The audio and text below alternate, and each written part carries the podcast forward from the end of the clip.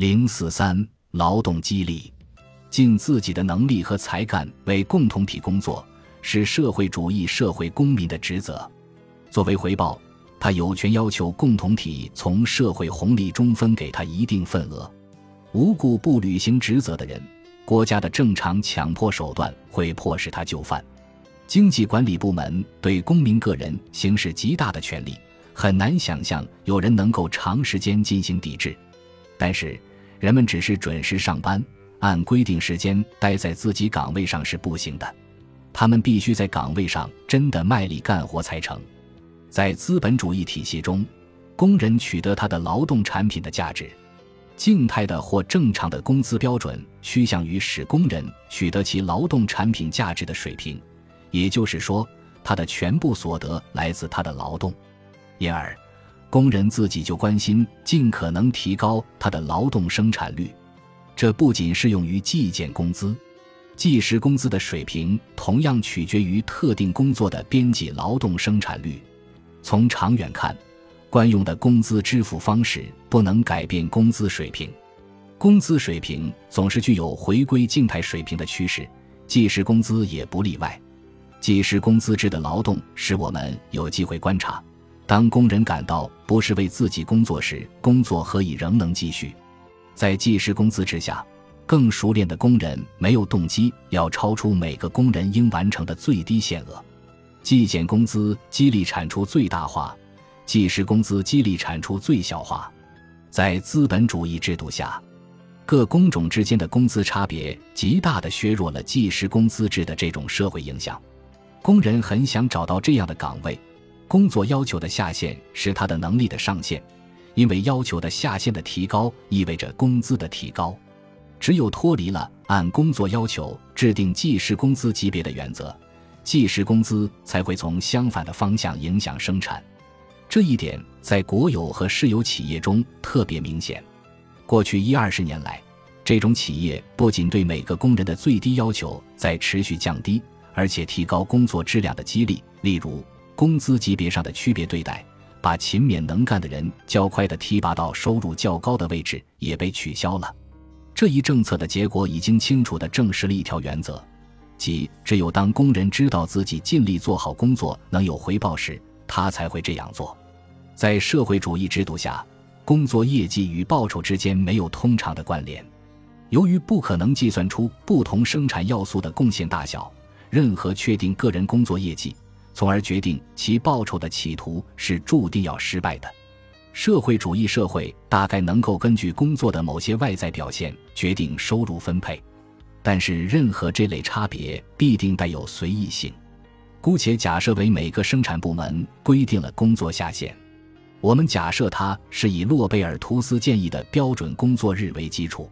在每个行业中都规定了工人以平均的力气和努力可以持续工作的时间。确定在这一时间内，以他平均的技术水平和勤勉可以完成的工作量。我们姑且完全忽略做出这类决定的技术困难，即在每一个具体场合下是否能确定这个最低限度。显然，任何这类通用规定必将完全是武断的。各个行业的工人在这件事情上绝不会达成一致，每个人都会坚持说分派给他的工作太多。都会尽力减少给他规定的工作量。工人的平均素质、平均技术、平均力量、平均的努力、平均的勤勉，这一切都是无法精确规定的模糊概念。很清楚，只有一部分工人，比如说一半吧，会完成按具有平均素质、技术和力量的工人计算出的最低业绩，另一些人完成的将低于这一规定。管理部门如何能够判断出完成的业绩低于最低限度是由于懒惰还是能力差呢？要么允许管理部门随意做出这种不讲章法的决定，要么就得建立普遍标准。毋庸置疑，结果将是完成的工作量的持续下降。在资本主义制度下，每个参与经济生活的人关心的是获得全部的劳动所得，雇主解雇心有所值的工人。倒霉的是雇主自己，解雇好工人，留用坏工人的领班，会损害自己负责的部门的业绩，从而间接损害自己。在这里，我们无需正式的标准去限制那些必须对已完成的工作做出判断的人的决定。在社会主义制度下，则必须建立这样的标准，否则责任人就会任意滥用授予他的权利。这样一来，工人对实际的工作成效没有更多的兴趣，他只关心尽量照章办事，以免受罚。与工作成效没有直接利害关系的工人将取得怎样的劳动成果？我们从一千年前奴隶劳动的经验中可知一二。当代的国有和私有企业的官员和雇员则提供了最新的例证。有人可能会说，前一个例子没有说服力。奴隶不关心自己的劳动成果，是因为他们不参加分配。在社会主义社会，人人都会认识到是在为自己工作，这将激发他最大的积极性。然而，这正是问题之所在。如果工人更加努力的工作，他会在劳动中遇到更多有待克服的困难，但他只能从增加努力取得的成果中获得微不足道的一丁点儿，只能从他增加的成果中得到千万分之一。这种前景几乎不可能激发他发挥超出需要的能力。为了避开这些棘手的问题，社会主义作家一般是要么一声不吭，要么发表几句不知所云的评论。他们只是提出几句道德口号，仅此而已。社会主义新人将从根本上摆脱利己主义，他在精神上比可怕的私有财产时代的人不知高出多少。他将基于对事物逻辑的深刻理解和高尚的责任感，为普遍福祉奉献出自己的全部力量。如果深入考察这些观点，只能导致两种选择：或者。除了自己的良心以外，在服从道德法律时不受任何制约，或者在奖惩制度下被迫提供服务，这两者都不会有好结果。就前者说，尽管可以在各种场合大唱赞歌，在学校和教堂大肆鼓吹，还是不足以产生持续的动机以克服劳动的负效用。就后者说，它只能导致工作上的敷衍塞责，绝不会使人尽心尽力。最深入透彻地研究过这一问题的作家是约翰·斯图亚特·密尔，后来的所有讨论都源于他的论点。在有关这一问题的文献和日常政治讨论中，到处可以见到他的观点，他们甚至已经成了流行语，大家耳熟能详，但也许完全不知道他们的作者。数十年来，他们一直是社会主义观点的主要支柱之一。较之社会主义煽动者那些激发仇恨、经常自相矛盾的观点，他们为社会主义的流行做出了更大贡献。米尔说，反对社会主义思想之可行性的一种主要反对意见是，人人都在不停地躲避自己应承担的工作。但是，提出这种意见的人忘记了，同样的困难在多大的程度上也存在于规范着绝大多数社会事务的现存制度中。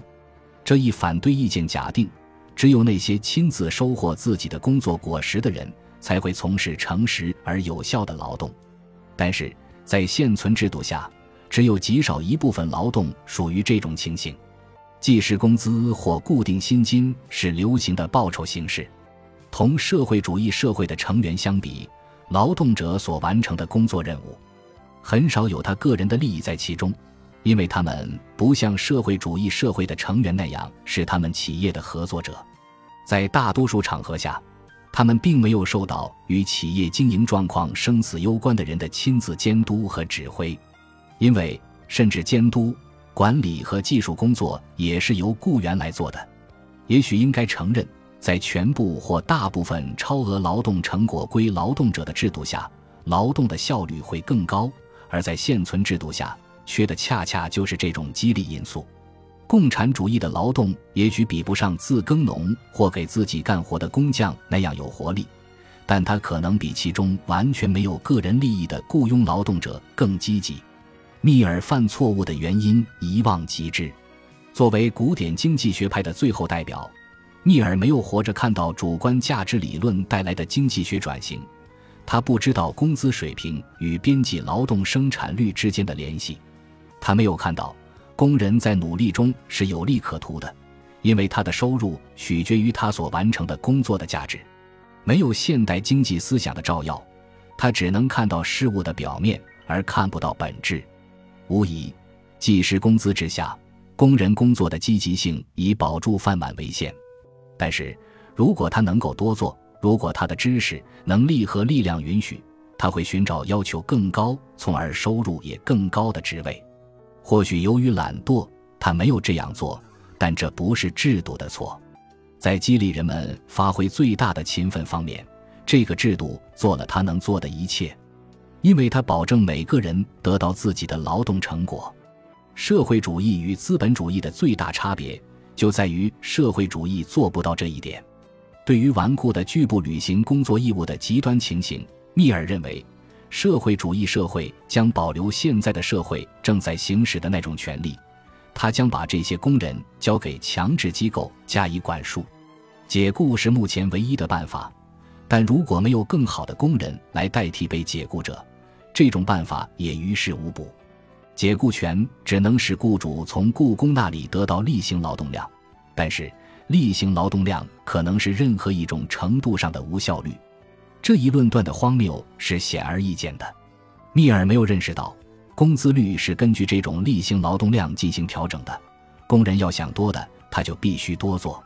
也许可以直截了当地承认，在通行计时工资制的地方，工人不得不到别处寻找例行劳动量更大的工作，因为他要是继续留在原处，他就没有机会通过更多的工作增加收入。在这种环境下，他必须改做计件工作。从事别的职业，甚至远走他乡，所以才有成百万人从例行劳动量较低的欧洲国家移民到西欧或美国。他们在那里必须多干活，但是挣钱也多。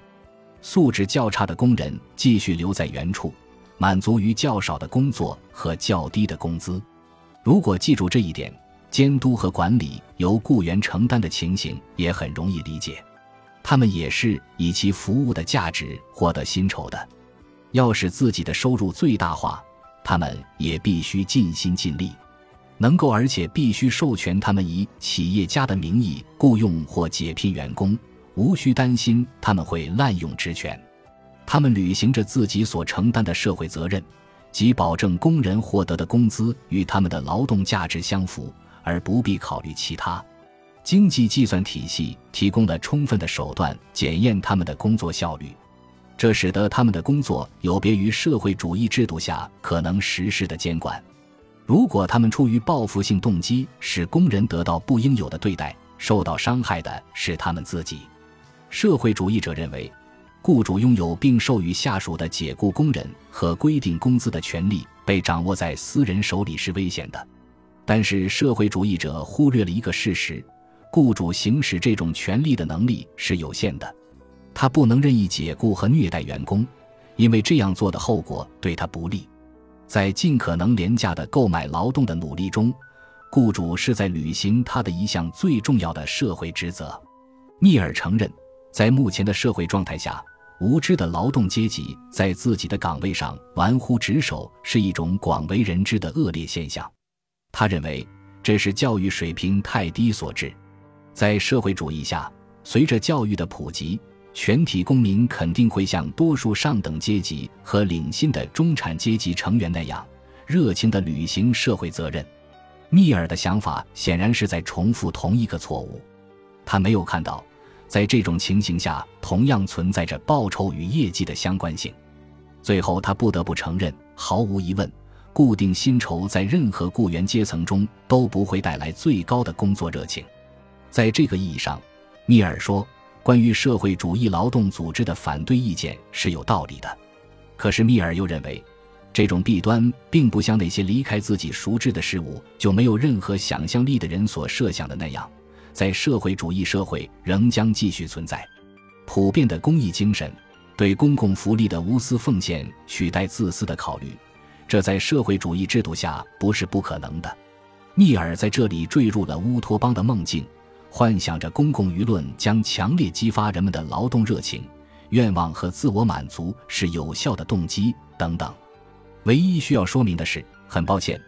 我们没有理由假定在社会主义制度下人性会与现在有什么不同，根本就无法证明荣誉称号、物质奖品，甚至同胞的崇敬等奖励形式能够激发工人超额完成分配给他的任务。